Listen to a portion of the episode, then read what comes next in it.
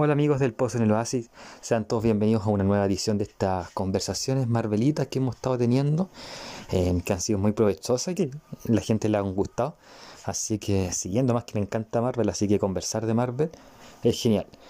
Han habido dos producciones muy eh, habladas y comentadas en este último tiempo, porque como están viendo en el título, hoy nos toca hablar de el post Loki y el post Black Widow. Por un lado, Post-Loki es la tercera serie de la fase 4 del MCU.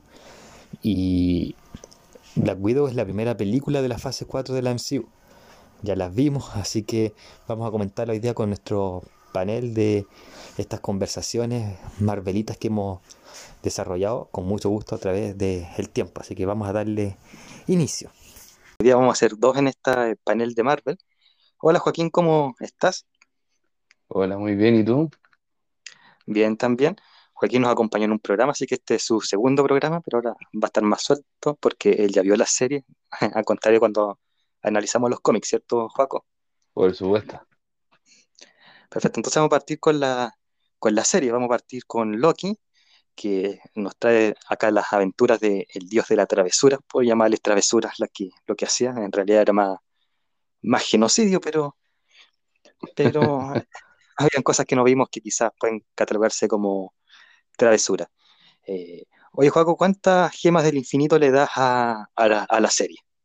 Que es nuestro emblema cuando hablamos de series y películas, darle gemas del infinito. ¿Cuántas le das tú? Yo la verdad es que le doy tres. Tenía mucho más hype al principio de la temporada que, que al cierre. Perfecto. Le das tres y yo le doy en cuatro gemitas a la serie de, Loki. No está con tanto hype cuando la vi. De hecho, yo al igual que Franco, y lo pueden ver en el previo de Loki, como que estábamos medio aburridos de comentar la previa porque no teníamos idea de qué iba a ocurrir. Veíamos los trailers y era como, eh, ya está ahí. Y, y, al final fue más de lo que me esperaba. Sobre todo hay ciertos capitulillos que vamos a ir analizando. ¿Qué es lo que más, bueno, tú dices Trey que tenías mucho hype, ¿cierto? Entonces, ¿qué es lo que más te decepcionó de la, de la serie? Creo que esperaba algo distinto, creo que esperaba una serie más Loki. Así como capítulos unísonos y, y cuestiones así. Exacto, pero creo que lo más impresionante de la serie y lo más entretenido fue el cocodrilo. Yo creo que eso ya es un signo de que la serie no fue muy buena. Claro. Bueno, eh, eh, antes teníamos la manía del Baby Groot, todo el mundo amaba a Baby Groot, después fue reemplazado por el Baby Yoda y ahora de nuevo un objeto inanimado pasa a robarse el centro. Tenemos en este caso el Loki Gator, o, el, bueno, le dicen de varias formas, pero eh, ha causado, uh, no la serie como hemos, hemos dicho, lo que tenía muy, mucho hype se les ha disminuido, como fue tu caso, y en el caso de la gente como yo, que no teníamos tanto hype, en mi caso no había hype para nada, eh, la serie la encontramos buena, si bien yo la encontré más flojita de las, que las otras dos que han salido. No sé si yo creo que perdieron mucho tiempo, perdieron mucho tiempo desarrollando partes frikis de la serie más que desarrollando la serie misma.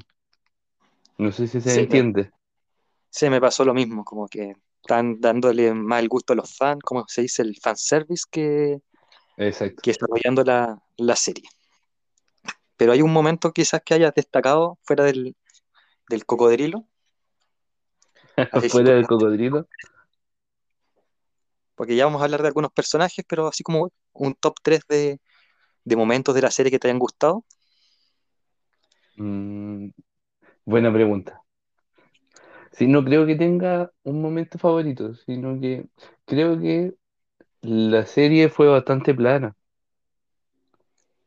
Claro.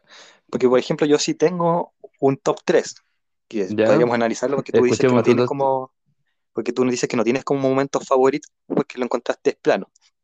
Pero, por ejemplo, a mí me gustó mucho, así como número 3, podríamos decir eh, cuando Loki y Sylvie se ponen a conversar y se ponen a discutir de la naturaleza de, los Lokis. Es interesante esa escena, cuando están en el, en el tren me refiero, porque eh, vemos que, que hace un Loki un Loki, no está claro, porque mm, al final es solamente sobrevivir y hacer travesuras o hay algo más que los define. Es- Esa escena me gustó, esa conversación que tuvieron en el tren antes de que Loki se, se emborrachara y diera la, la hora. Que, no sé si tú tienes un comentario de esa escena. Eh, la verdad es que lo dijiste todo, o sea, es la discusión de qué hace un Loki, o sea, qué hace un Loki un Loki. Claro. Pero ahí podemos destacar otra cosa que a mí me gustaría destacar, que Loki se enamora de sí mismo. Y, y hubo una escena muy, muy comentada, lo podemos sacar de acá mismo, que es cuando Sylvie y Loki se besan, que muchos dijeron que era una especie de incesto, que, que era algo asqueroso. Pero era una escena muy esperable, ¿eh? sí, pero bueno, tú y yo, tú y yo tenemos algo en común, que no nos gusta mucho esta generación de cristal, y, Exacto. y, a- y se tenían que quejar y censurar y cosas por el estilo, pero al parecer fue bien defendida por la directora y por los actores. Y o sea, la metáfora del amor propio salvó, salvó el incendio. Claro. Vamos a mi top 2, pues, porque tú dijiste que no tenías un top, pero podrías estar ya por mientras pensando en algo para Black Widow, que ya lo vamos a comentar dentro de poco. Pero mi segundo top es la escena post-crédito que tuvo la serie, algo que, entre paréntesis, critico mucho, porque que es Marvel, que es el MCU sin escenas post-crédito. No digo que todos los capítulos hayan tenido post-crédito, pero por lo menos el tres o dos capítulos como ha sido la tónica. Pero este post-crédito me encantó y sobre todo cuando después vemos el- el- varios Lokis en, en, esta, en este mundo que es sin tiempo, ese está en mi top 2. Todos los Loki, el Kid Loki que se rumorea, se rumorea que va a aparecer más adelante porque tiene mucho, mucha relevancia en el mundo de los cómics. Debería. El, sí, pues, el, Ali- el Alligator o el Ali Loki, este Loki con el martillo, el Loki clásico, y después vemos los Loki vikingos, el Loki presidente, y, en- y etcétera de Loki. Ese es mi top 2, cuando aparecen todos los Loki, porque es como, oh, qué genial, muchos Lokis. Me gusta, me sumo. El Lokiverse. El Loki verso, claro. En- estamos esperando el Spider-Verse, pero acá nos dan una, una estrella con un personaje que poco a poco se ha ganado el cariño de los fans y, se, y han desplazado un poquito al arácnido que ha sido ah, el favorito de Marvel de muchos. No es nuestro caso, pero yo soy más Iron Man y tú eres más Doctor Strange. Doctor Strange. Y bueno, mi número con el top one. si vamos con el top one, no sé qué quieras decir algo de estas múltiples escenas de múltiples Lokis. No, vamos con el top one. Pero yo creo que también tenía mucho hype con el tema de los múltiples Lokis. Y cumplieron la expectativa de ser múltiples Lokis, pero no al desarrollarse la trama de los múltiples Lokis. Creo que en eso quedó al debe la, la serie. Claro. Bueno, quizá, porque algo que hemos olvidado es, y esto está un poquito relacionado con la, con el top uno así que puede, puede ser un, un buen enlace, y es que eh, sabemos que hay una segunda temporada de Loki. La vamos a comentar un poco más cuando, cuando ya esté eh, ya anunciada en la previa, pero y la vamos a comentar antes de, de dar el, el vamos al Black Widow, pero quizás va- podamos ver más escenas de los Loki. Ya hacerse un hype no es, es un poco más peligroso y, y lo vemos en tu caso. Ahora sí vamos al número uno, que para, que para mí en, en verdad es el 2 pero con, con la importancia que tiene para el, el, el futuro del MCU, lo pongo en el número uno cuando se encuentran con el, este hombre que sabemos que es el Kang el Conquistador, pero a la vez no es Kang el Conquistador porque tiene otro nombre. Eh, el, como el amo del tiempo, no me acuerdo en este minuto cómo se llamaba, pero ese es mi top uno, cuando están filosofando de, de si lo matan, eh, se acaba el multiverso y ellos asumen y se genera un nuevo multiverso, o ellos asumen eh, la TVA. Ese es mi top uno. Todo ese, todo ese capítulo 6 es mi top uno. Eh, se me hace muy extenso, está dentro de pero lo, está dentro de lo bueno que tenía la serie. Dentro de Claro, lo bueno de esa discusión. sí. Y, y sienten el villano de, de la fase 4 y 5 cuando se acaba la serie y aparece las estatuas de Kang. Es como sí, cuando eh, Bruce Banner dice Thanos is coming, acá tácitamente dicen Kang el Conquistador is coming. Totalmente, el mismo nexo. Claro. ¿Qué te parece? Bueno, ahora vamos a hablar de algunos personajes. Me está adelantando mucho, pero vamos a, a- a partir comentando personajes. Eh, pero, ¿cuál es tu top? Volviendo a los top, top 3 de personajes, así como los personajes que más, más te gustaron. Bueno, de los tres personajes, claramente los tres personajes van a ser Loki, Sylvie Vamos, y con con, con el Conquistador. Mencionas tu número 3, yo digo mi número Perdón. 3, tú dices tu número 3 y el por qué. Yo digo mi número, tú dices el número 3, yo digo mi número 3 y por qué, y así sucesivamente. Parte tú con tu, con tu 3. Pero mi número 3 directamente va a ser Loki. ¿Por qué ¿Por Loki? Creo que debió ser mucho más protagonista de la serie, dentro de lo que fue protagonista claramente, que era el personaje principal, pero creo que le faltó más desarrollar el personaje propiamente tal dentro de, de la trama. Perfecto. Mi número 3, yo voy a poner a un personaje que, que no es muy, no es secundario, pero tampoco es un protagonista, que es Mobius. Eh, y lo pongo porque le daba la continuidad a la línea del tiempo, le daba como el sabroncito, era como el personaje que, que era el simpático y a la vez como el jefe. Después lo vamos a detallar más en profundidad, pero ese es mi top 3. ¿Tu 2? Me parece. Mi número 2 es con el Conquistador. Creo que necesitaba esa parte lúdica para ingresar el personaje dentro del MCU. Perfecto. Yo voy a poner acá a Sylvie como número 2 porque me encantó su, su lado oscuro, su no estoy ni ahí con el mundo, que es muy yo, muy tú también. Lo van a conocer a Joaco más, más adelante en los programas, pero yo ya llevo años conociéndolo, así que eh, ahí sirve como uno de nosotros, así como no estoy ni ahí, pero a la vez está mucho ahí. Ahora sí vamos a el número uno. Bueno, mi número uno, tal como tú lo dijiste, es Sylvie. ¿Y por qué Creo que esa, Sylvie? creo que esa actitud de querer ver arder el mundo, pero mirándolo desde afuera, es espectacular. Creo que le aportó mucho a la serie. Perfecto. Y mi número uno es el Loki. Hay muchas escenas memorables. Eh, para mí, la, más, la escena más memorable de Loki está en el capítulo uno cuando él es D.B. Cooper, que es el mayor ladrón de Estados Unidos. Si no es Donald Trump, amigos que nos están escuchando. Eh, pero cuando la escena de D.B. Cooper es, es genial, también cómo se va desarrollando el personaje, porque evoluciona, involuciona, tiene sus matices. Como que generalmente vemos que los personajes de Marvel van evolucionando mucho, pero este Loki en, a lo largo de las temporadas evoluciona mucho. Y ahora, mientras estaba hablando de, de Loki, se me vino otra escena importante cuando descubre lo de las variantes en los, en los tiempos de, de los apocalipsis, que los pre a los apocalipsis o a los desastres naturales grandes, Loki se da cuenta que si uno causa estragos, no pasa nada, Es verdad. porque ya el mundo queda embarrado y vemos lo que hace en Pompeya, que deja la, la escoba en la ciudad, después explota y no, no hay ninguna alteración. Es verdad. Vamos a hacer un análisis de, de los personajes, así como un barrio, ¿te parece? Me Partiendo por parece. la estrella, que es Loki. ¿Qué te pareció Loki a grandes rasgos? Ya, ya lo mismo. dijiste, pero en breve. Pero ahora como más explayado.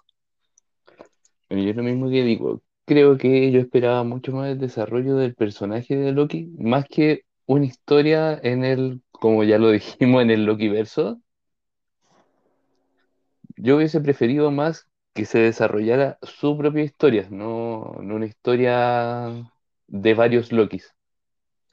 Algo así como ocurrió en WandaVision con Wanda o, Exacto, o en Falcon, que una vez me dijiste que no te gustó para nada, pero Falcon con Sam Wilson y Bucky Barnes. Claro, que ahí en esa serie también me pasó algo distinto. En esa serie fue ¿Sí? totalmente contrario. Partí con mucha reticencia, pero terminó gustándome. E- e- Ese es el objetivo de, de Loki, que quería ser Loki, con muchos, muchos fal- Y a mí me pasó eso con Loki. Mm, El personaje, como que antes las películas lo miraba como, salvo en, en Thor Ragnarok, como que lo miraba como, eh, ya. Y ahora como que amo el personaje, estoy esperando que salga el Funko del Loki clásico antes de volver a maratonear la, la serie. Eh, vamos a otro personaje que yo, yo creo que es el segundo protagonista, que es Sylvie. Eh, Sylvie tiene como esta cosa que aparte que quiere ver el mundo arder. No es tan egoísta como, como mucha gente que quiere ver el mundo arder. Ella tiene su motivo, que es por qué me, me sacaron de mi línea del tiempo. Exige una explicación y eso le genera odio y es bastante comprensible. No sé si ti... Su, su odio con los minuteros es evidente. Claro. Acá estamos viendo algunos personajes y no podemos dejar, no podemos omitir a otro personaje que fue importante, que es Mobius. Eh, ¿qué te provoca Mobius, que es un, perso- un personaje que, que está hecho por un actor que siempre ha sido protagónico y ahora es verdad, eso me más, más sorprendió. secundario? Eso me sorprendió que Owen Wilson siempre, siempre el protagonista de sus películas. Ahora apareció tras la sombra de Loki y de todos los Lokis, pero creo que su personaje fue bastante bueno. Yo estoy ahorrando para una moto de agua y le voy a poner a la moto de agua Mobius. Eh, hay otros personajes, pero vamos a hablar más que nada de, de, eh, de este personaje que era la policía, B15. No, hay mucha información, pero me encantó mucho su, su actuación. La actuación de la actriz yo creo que la destaco. Para mí la mejor actuación es la de Tom Hiddleston, después la que hace de Silvers, Ujú. la que hace de Sylvie, y esta está en tercer lugar porque, porque actuar así como llorando de la nada, actuar como cabrona, eh, por eso nomás la quería destacar ahora. Destacada entonces. Sí. Y comentemos la última protagonista hecha de carne y hueso, porque después vamos a comentar uno que está hecho de GCI, eh, que es Rabona Renslayer, que es esta jueza del TVA. ¿Qué te ha parecido a ti, Rabona? No voy a decir el apellido que es más raro que la mugre, pero la Rabona. Y me parece, a ver, tengo un sentimiento encontrado con esta jueza. Creo que mm, estuvo, mm, no sé, no estuvo a la altura de la serie. A ver, ¿por qué? ¿No, no te sirvió como villana, por ejemplo? Porque Sí, sabemos porque que eso termina la idea, no, ah, o sea, que no te sirvió como villana porque el villano principal solamente apareció en un capítulo, pero esta como villana, si, por lo menos a mi parecer, sirvió, sirvió mucho en el cinco de los seis capítulos, que es cuando no está Sí, claro, el destructor. claramente. Pero creo que le, le faltó, le faltó potencia, le faltó la serie potenciar el personaje un poco más.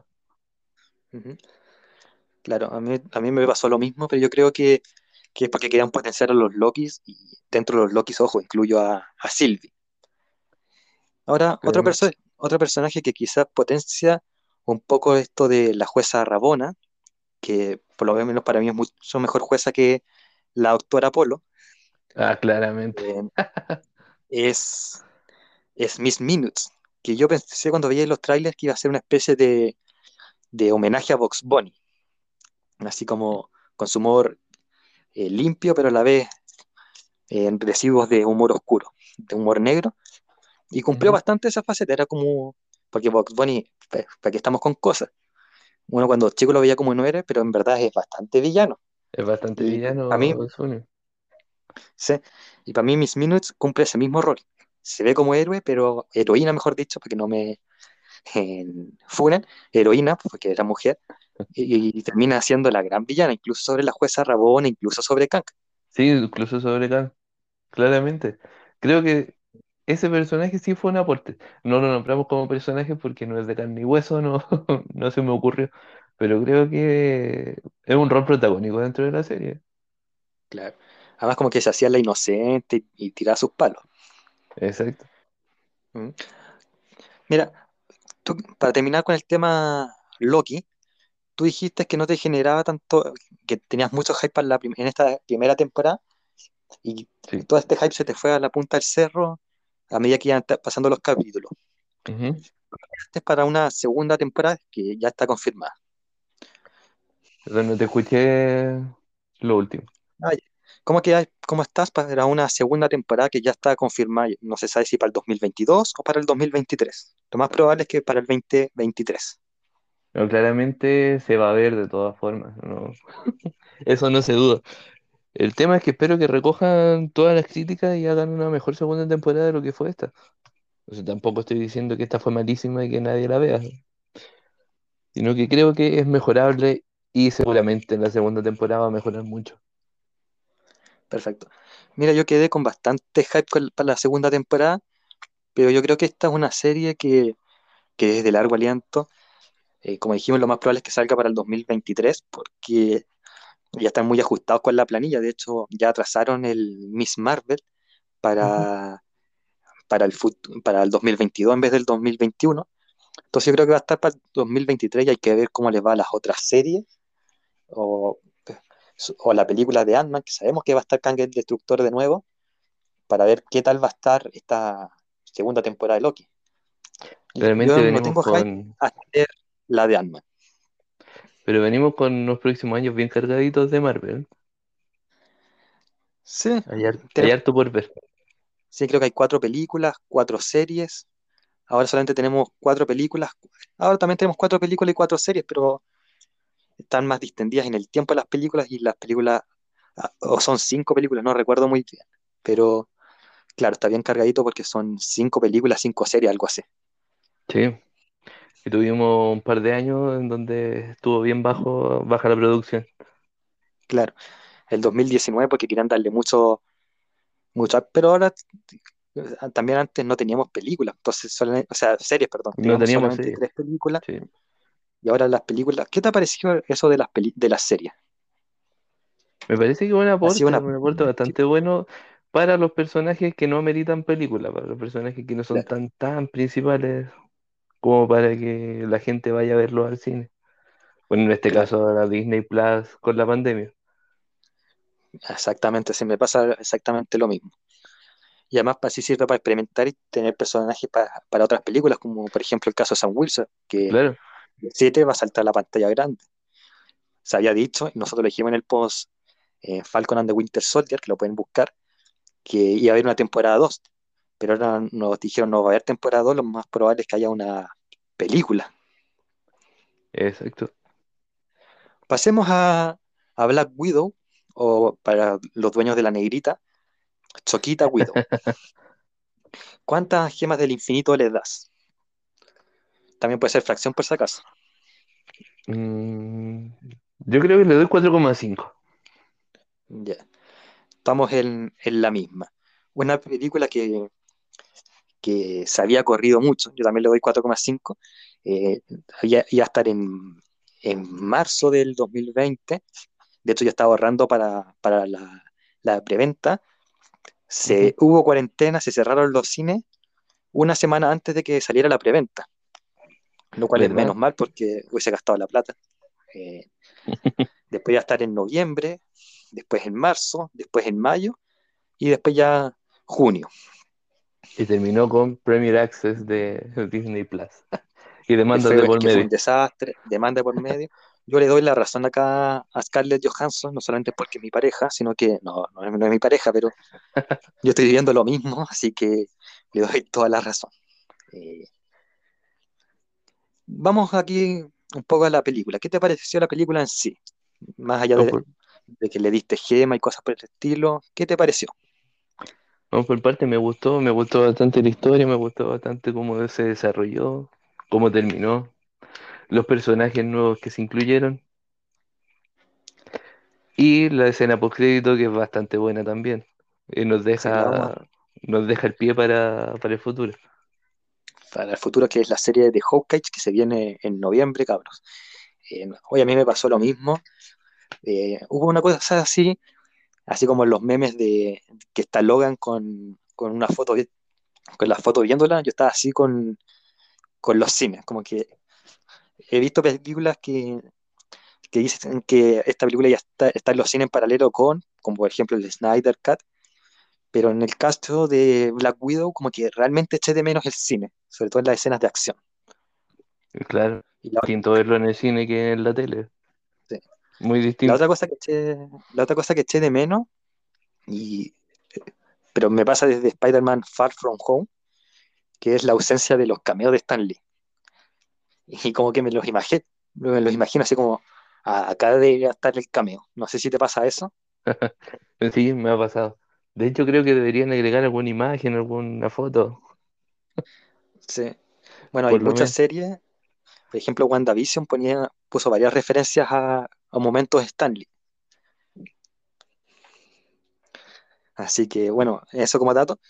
Eh, Vamos aquí a hacer la misma tónica que hicimos con la, con la serie. Así como top 3 de escenas, no sé si las has pensado, para ir como turnándonos. Eh, Partamos no, ahora no, con no. mi top. Vamos con tu top mientras yo la pienso. Ya. Piensa en tu top 3, yo digo mi top 3, el por qué, después tú dices tu top 3 y así. Vamos.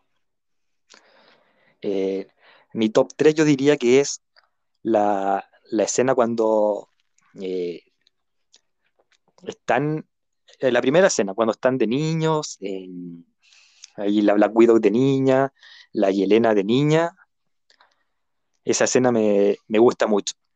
Cuando están huyendo de, de Estados Unidos, sonando la canción de American Pie, me hice adicto a esa canción, me encanta esa escena, que huyen, que el soldado del invierno está, el soldado del invierno, perdón, el guardián rojo está abriendo camino, se, se sube al avión de una manera violenta, separan a las hermanas para ir a entrenar a la habitación roja. Toda esa escena que ocurre en 1995, si mal no recuerdo, está en mi top 3. ¿Pudiste pensar tu top 3? Estoy en eso. Pero Perfecto. creo que Ah, la escena número 3 debería ser el rescate del guardián rojo. ¿Ya? ¿Por qué? Porque creo que es uno de, la- de los momentos en que tiene más acción de la película. Y además la, la escena de la avalancha es, es bastante buena, está bien, está bien hecha.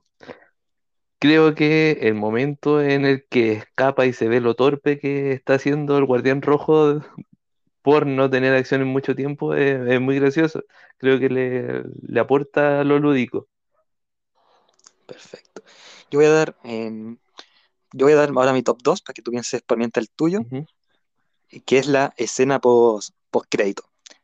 Esta escena en la cual está el, cementerio de Yelena va al cementerio de Natacha eh, y aparece la, la condesa eh, de Fontaine y le dice que el que se mató o el, gran culpable de la muerte de Natacha es eh, Clint Barton.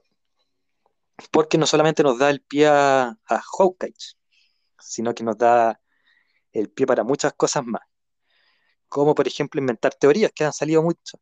¿Por qué Yelena no estuvo en la batalla final? ¿Qué pasó durante estos cinco años? Y acá yo tengo mi teoría que es que fue afectada por el blip igual que el Guardián Rojo y la, y la Black Widow antigua. Eh, pero además, si yo ya estaba hy- hypeado para Hawkeye, ahora estoy el doble de hypeado. Entonces, por eso esta escena es mi post 2. Creo Mi que top 2, perdón. te, creo que te voy a copiar, que también esta escena en mi post 2, no puedo, no puedo no mencionarla. Claro, Yo creo que sí, además el tema de cuando aparece con el perrito no hace referencia a cuando dice cuando termine todo esto, creo que quiere un perro, cuando están conversando con Natacha. Creo que, creo que esa parte nos da mucho, nos da mucho para hablar en el futuro, nos da, nos da claro, muchas oportunidades de, de pensar qué puede pasar en el universo Marvel de aquí en adelante. Claro.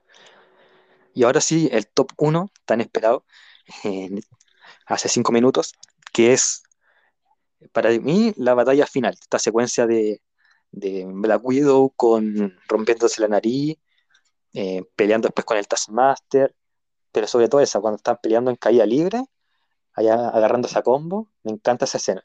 Así que toda esta batalla final, sobre todo la de caída libre, Taskmaster, Black Widow, es muy, está en MCU, tan pelea final MCU, que, que merece su top 1.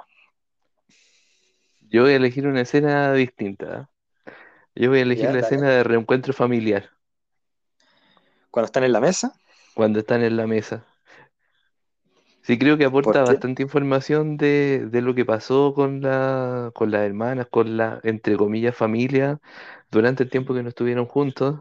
Además, la parte del guardián rojo tirándole palos a Melina es muy graciosa. También es- eso es verdad.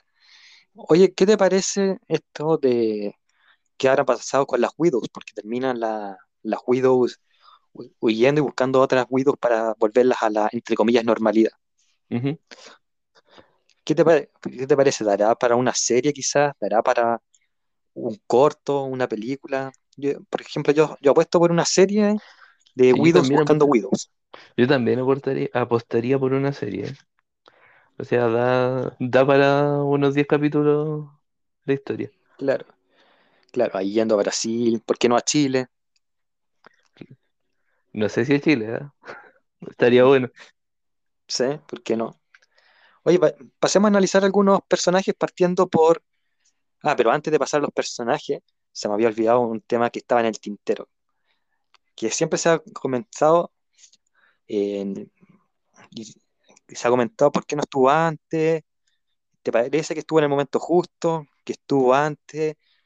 Hablemos de algunos pros y contras. Por ejemplo, para mí el gran pro, y lo he experimentado en carne propia porque vi Endgame la, la semana pasada y me dolió mucho más la muerte de, de Black Widow ahora que antes. Entonces tuve una experiencia nueva viendo, reviendo de nuevo Endgame. Entonces para mí ese es el gran pro. Creo que voy a tener que verla de nuevo.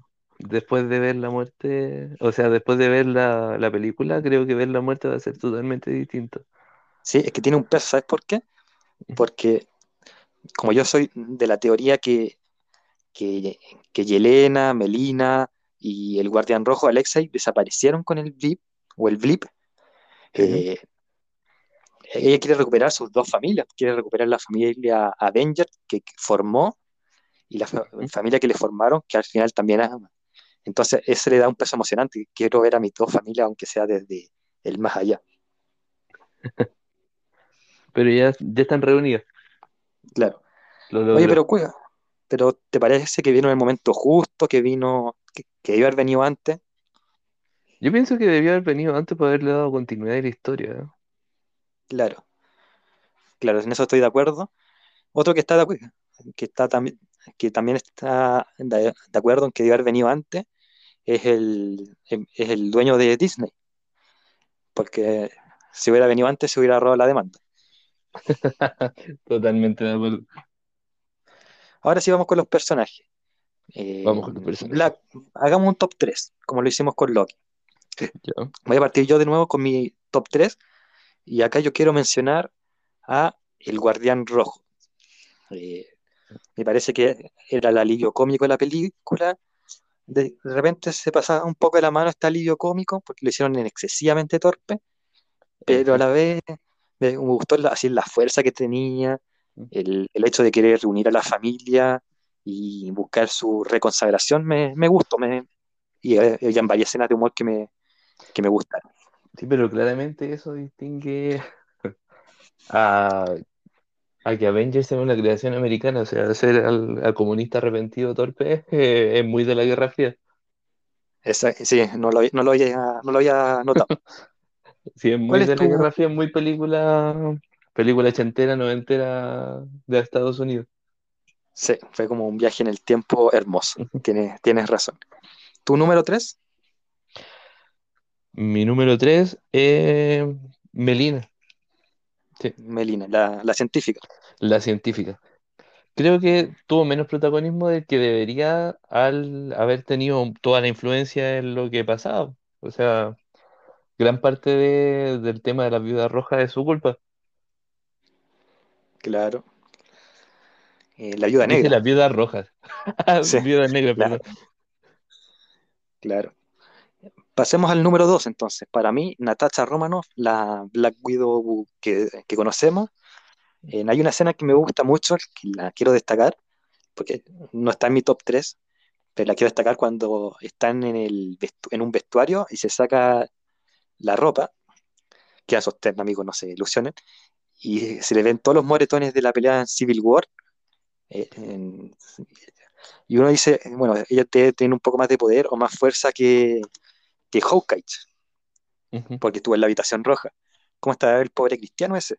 Eh, y además porque siempre se ha hablado de los, de los super, de, Bruce Banner, que sabemos que no tiene una película por culpa de Hulu, de, de Iron Man, que tiene su armadura que lo protege, de los otros dos, Capitán América y Thor, no iban a tener moretones porque son superhombres, pero hombres naturales como Clint Barton, como Natasha, obviamente tienen más facilidades de tener estas heridas.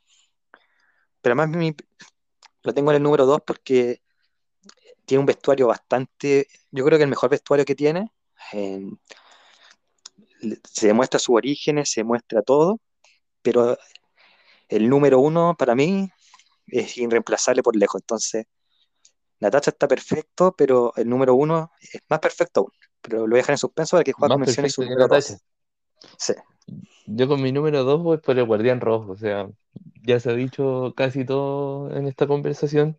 Creo que le aporta el tema lúdico, creo que le aporta ese tema de la película ochentera, noventera de, de plena Guerra Fría.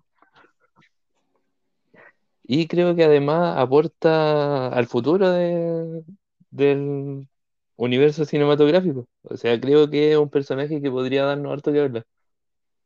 Perfecto. Ahora sí vamos a mi número uno, que es Yelena Romanov, por Florence Pugh. Eh, creo que la hizo de en esta película. Tu- tuvo su dosis de humor que le salió muy natural. Eh, por ejemplo, lo de la pose de superhéroe, que todo el mundo siempre dice, ¿por qué los superhéroes tienen esta posición y, hacemos la misma broma? Que Sí, ella lo hizo, pero en la cara de, del- de- de una de estas poseras. La chaqueta estuvo notable también. Las escenas de acción estuvieron espectaculares. Yo, eh, tiene mucho estilo de, de Spider-Man también, esto de hablar entre, entre peleas, hablar en broma también. Entonces, para mí, tiene todo lo bueno de Natasha y todo lo bueno del Guardián Rojo. Entonces, tiene todo lo bueno de mi top 3 y todo lo bueno de mi top 2 en un, en un personaje. Entonces, por eso. Tengo que decir que Natasha Romanoff, por lo que he leído los cómics, de los pocos cómics que he leído de ella, Ujú. y por lo que he visto en la película, es mi heroína favorita del MCU.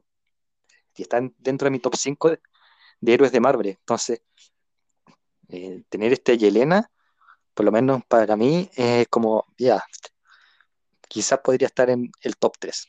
Por eso nomás la pongo en el top 1. me parece. Y tu top 1. Yo voy con mi top 1, claramente en Natacha. Una excelente despedida para una superheroína que siempre estuvo ahí presente y que se va a echar mucho de menos en las próximas entregas de, de los Avengers, por sobre todo. Claro. Oye, mira, no hemos mencionado a los villanos, así que hagámosle un, un rápido repaso porque hemos hablado de los otros personajes. Pero mira, ¿qué te parece eh, Taskmaster? Y me parece que fue villana por las circunstancias nomás, o sea, un villano muy bueno. Estuvo, fue muy buena la actuación dentro de, de la película. Creo que tiene mucho por aportar, pero es un villano por las circunstancias, como la mayoría de los villanos. Y al final se hace bueno al final. Pero ¿te esperabas, por ejemplo, que fuera la hija de Dreykov? Oh, no, claro que no. Claro que no, y que ¿No? Draco la utilizara como arma de destrucción masiva, mucho menos. Claro. A mí me pasaba lo mismo. No he leído ningún cómic de, de Taskmaster donde, o donde aparezca Taskmaster, que es este personaje que tiene las habilidades de convertirse eh, o de imitar a la perfección los personajes de, de Marvel. De hecho, acá lo vemos hacer de Capitán América, de Black Widow, de Spider-Man, de Black Panther, hay un homenaje bastante bonito, eh, de Clint Barton, de Hawkeye. Y e- en esa parte como es que lo hace a la perfección. Me pasa que Marvel como que siempre caen los villanos, no, no es, eh, aparte de Loki y de Thor, perdón, Loki y Thanos, me quedé pegado con Loki, por eso mencioné a Thor, pero Loki y Thanos eh, no han tenido un villano fuerte, así como que uno Perfecto. lo, le queda, quiere entrar a la pantalla y sacarle la mugre. Eh, Taskmaster quizás podía haber ido por ese camino con más minutos y siento que después lo desinflaron un poco. Eh, así Yo creo que, que fue para darle protagonismo al final a Draco. claro, y, y eso mismo te iba a preguntar ahora, ¿qué te pareció Dreykov? Me pareció siendo el villano principal, creo que necesitaba mucho mayor protagonismo, necesitaba muchas más escenas, no, no más protagonismo. No sé si te pasó. No, ¿sabes que a mí me pasa que es como el villano de, de las películas de James Bond o de la serie que hablé el día miércoles, que típico villano de 24, sé que no has visto esa serie, pero que aparece tan poquito, pero tú lo odias sencillamente porque quiere apoderarse del mundo con métodos bastante genocidas. Eso es verdad, eso es verdad. Hablemos un poco de esta gran familia. Ya hemos hablado de, tú hablaste de, de Natasha, de Guardián Rojo, de Melina, y te saltaste a Yelena. ¿Qué te pareció a ti, Yelena? Y yo voy a decir lo mismo de Melina, que también me la salté. Pero aparte tú, ¿qué te pareció a ti, Yelena? Era un personaje bastante bueno, le, le aportó lo cómico al burlarse de Natacha siempre. Y creo que es la parte sufrida de la familia, de la, entre comillas, familia de, de Natacha. O sea, creo que ella pasó la peor parte de, de la soledad, Perfecto. de la Yo voy a comentar un poco de, claro, de este rompimiento. Me gustó también en una escena, hablando de esto que dijiste de que aguantó el rompimiento, cuando todos dicen, están como calientes en la discusión y dicen, no, sí, en verdad esto no era una familia, tienes razón, no era una familia. La verdad que ella es la única que dice, sí era una familia, porque la familia es más que eh, algo de sangre, sino que es algo que se lleva en el cucharón. Y fue como, oh, mi cuchara se está quebrando. Eh, y bueno, en mi caso, Melina para mí es un Tony Stark 2.0, 2.0 o una, una Shuri 2.0. Sí, Me, me dan ganas de imaginar eh, qué hubiera pasado si hubiese estado Shuri y Melina desmembrando a Visión. Quizás Thanos no hubiese ganado en Infinity War. es verdad. La teoría que se me, acaba, se me acaba de ocurrir. ¿Qué hubiese pasado si Melina hubiese sido invitada a, a Wakanda y entre ella y Shuri hubiesen intentado buscar la, la cura, a, a sacar la gema visión de Stuekla y, y, y quizás Thanos no hubiese ganado. Nunca lo sabremos. Nunca lo sabré. Entonces, bueno, un breve comentario de la escena post-crédito para ir cerrando el tema.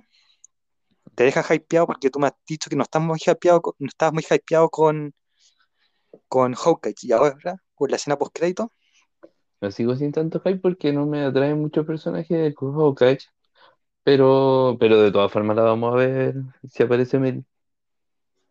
perfecto. Algo así como para el cierre de Black Widow, Excelente película, superó mis expectativas completamente. Y creo ¿se que fue un buen cine? cierre de personaje. Se extrañó el cine Sí, de todas formas. O sea, en el cine se ve totalmente distinta la, la escena de acción. Claro, Y se espera con mucha más ansia la escena post-crédito. En la tele uno puede adelantarlo y listo. Eso también es verdad. No sé si viste la escena alternativa de, de que, que, que iba a estar en Black Widow, porque la película termina con Black Widow huyendo y después se va a la pantalla negro y se ve a ella entrando al, al, al jet diciendo voy a rescatar a mi segunda familia, ¿cierto? Sí, Pero hay una escena post una escena que se filtró, que va a estar después en el Blu-ray, que es qué pasa entre la huida y, y Natasha subiéndose al jet. No sé si la has no, no, visto. no, no lo he visto. ¿Qué pasa? Que Natasha, Natasha en esta huida toma una moto, va, va andando en esta moto y ve a varios niños jugando con los Avengers originales. Pues. Hay un niño imitando a, a Hulk, otro imitando a Iron Man, otro imitando al Capitán América y así. Y de repente se cruza por la calle una niña que estaba imitando a Black Widow.